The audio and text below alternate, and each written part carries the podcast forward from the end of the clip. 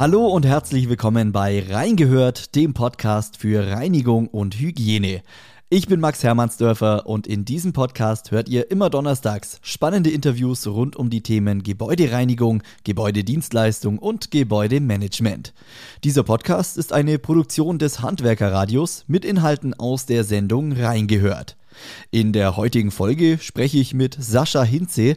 Er ist Gebäudereinigermeister und öffentlich bestellter Sachverständiger für das Gebäudereinigerhandwerk. Er stellt im Rahmen unserer Sendung regelmäßig interessante Schadensfälle aus der Branche vor. Heute geht es um die Reinigung einer Eloxalfassade. Ich wünsche euch jetzt viel Spaß mit Reingehört.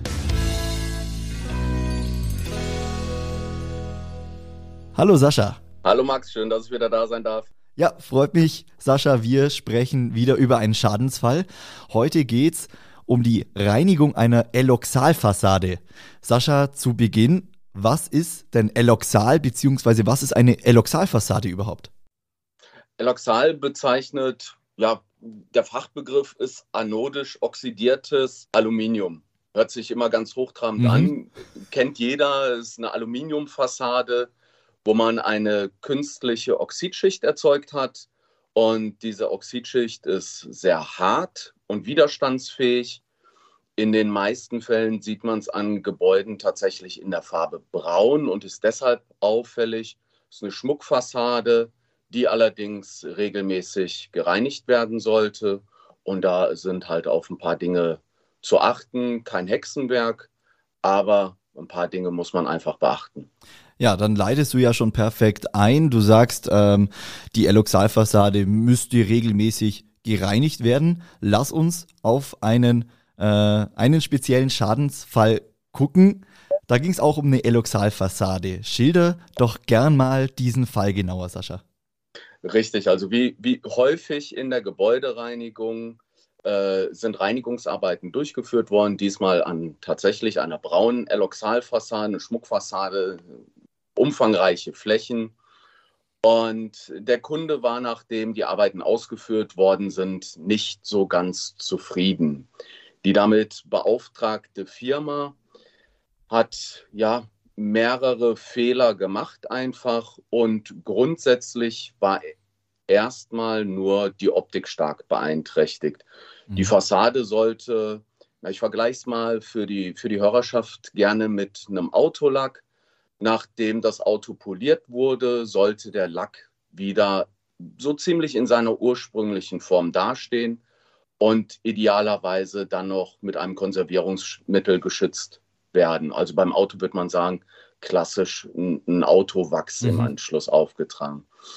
Naja, in dem vorliegenden Fall sah die Fassade tatsächlich weder gereinigt aus, noch war sie ordentlich geschützt sondern sah aus, als ob jemand nur einen Gartenschlauch drüber gehalten hätte.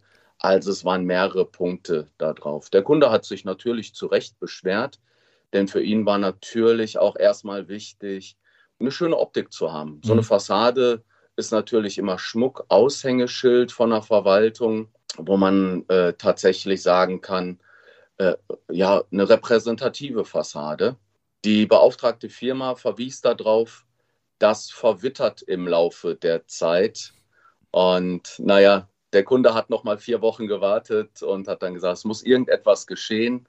Ja, es kam so ein bisschen zum Streit und immer wenn es dann zum Streit kommt, dann treten wir Gutachter halt auf. Äh, oftmals treten wir vor den Gerichten dann auf, um einfach mal zu schauen zwischen beiden Parteien, wer hat jetzt recht, beziehungsweise wir sind ja keine Juristen, das ist immer mhm. ganz, ganz wichtig.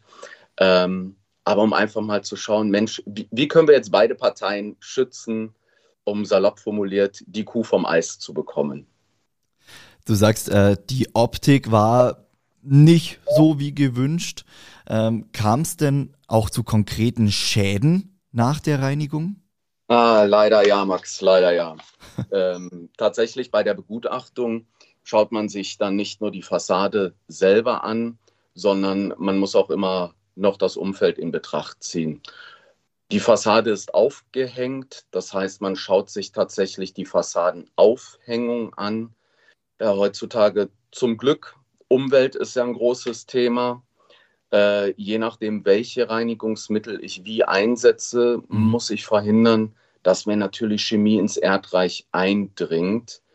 Ähm, ist dort mit Sicherheit auch passiert. Die Chemie ist nicht ins Erdreich eingedrungen, sondern direkt auf die Pflanzen. Die haben alles aufgenommen und der Landschaftsgärtner hat sich anschließend gefreut, weil der durfte die Pflanzen erneuern. Mhm. Ähm, also es ist gar nichts aufgefangen worden und das Reinigungsmittel, was dort verwendet worden ist, war völlig ungeeignet und entsprach auch nicht den üblichen Vorschriften bzw. Merkblättern, ja. an die wir uns dann halten.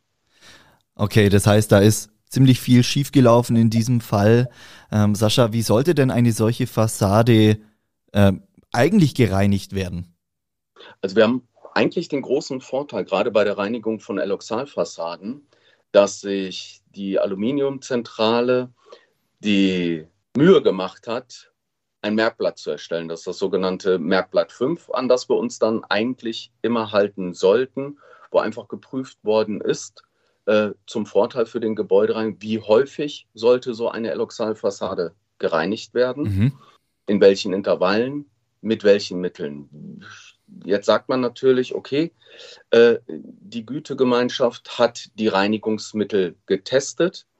Die Testung erfolgt daraufhin, dass die Metallfassade nicht geschädigt wird. Ist für uns grundsätzlich aber immer ein Indiz, dass wir sagen können, mit dem Produkt kann eigentlich nichts passieren. Mhm. Und in dem Fall wäre es wichtig und sinnvoll gewesen, darauf zu achten, dass ich ein Reinigungsmittel im pH-neutralen, also pH-Wert 7, benutze, um erstmal grundsätzliche Verschmutzungen zu entfernen. Danach könnte ich, je nachdem, welche Verschmutzungen noch anzutreffen sind, abrasiv arbeiten. Das heißt, ich nutze freigegebene Schleifpartikel. Das könnte unter anderem ein Bimsmehl sein, also relativ weich, mhm. um weitere Verschmutzung abzutragen, ohne allerdings die Beschichtung zu beschädigen. Und im Anschluss sollte das Metall konserviert werden. Also nochmal den, den Bogen vielleicht zum Fahrzeug, zum Auto. Ähm, anschließend beim Auto würden wir einen Wachs auftragen und auspolieren. Und bei der Eloxalfassade würde man das dann tatsächlich ähnlich machen, um diese wieder für Jahre zu schützen. In dem vorliegenden Fall ist tatsächlich fast fünf Jahre her. Die Fassade ist aufgrund diverser Unstimmigkeiten immer noch nicht gereinigt, mhm. äh, bis auf meine Musterflächen. Und die Musterflächen sehen immer noch gut aus, die ich gemäß Merkblatt 5 der Aluminiumzentrale angelegt habe. Ja, dann ist äh, die Fassade zumindest in Teilen wiederhergestellt. Sascha, wie lautet denn dein Fazit zu diesem Fall? Also Fazit beziehungsweise ganz großer Tipp äh, für mich gilt den Auftraggebern. Liebe Auftraggeber, schaut bitte, dass ihr einen Fachbetrieb habt und lasst bitte einfach den Fachbetrieb auch mal eine Musterfläche anlegen. Auch wenn es augenscheinlich vielleicht mal den einen oder anderen Euro mehr kosten sollte. Ich bin der festen Überzeugung, und das zeigt meine 20-jährige Erfahrung auch, dass der Fachbetrieb fast immer oder fast ausnahmslos sein Geld wert ist. Sascha, dann vielen Dank dir für diesen Schadensfall, vielen Dank für den Tipp und vielen Dank fürs Interview. Ich äh, freue mich, wenn wir das nächste Mal wieder sprechen können. Wünsche dir alles Gute und bis bald. Danke, Max. Bis zum nächsten Mal. Ciao. Alles Gute. Tschüss.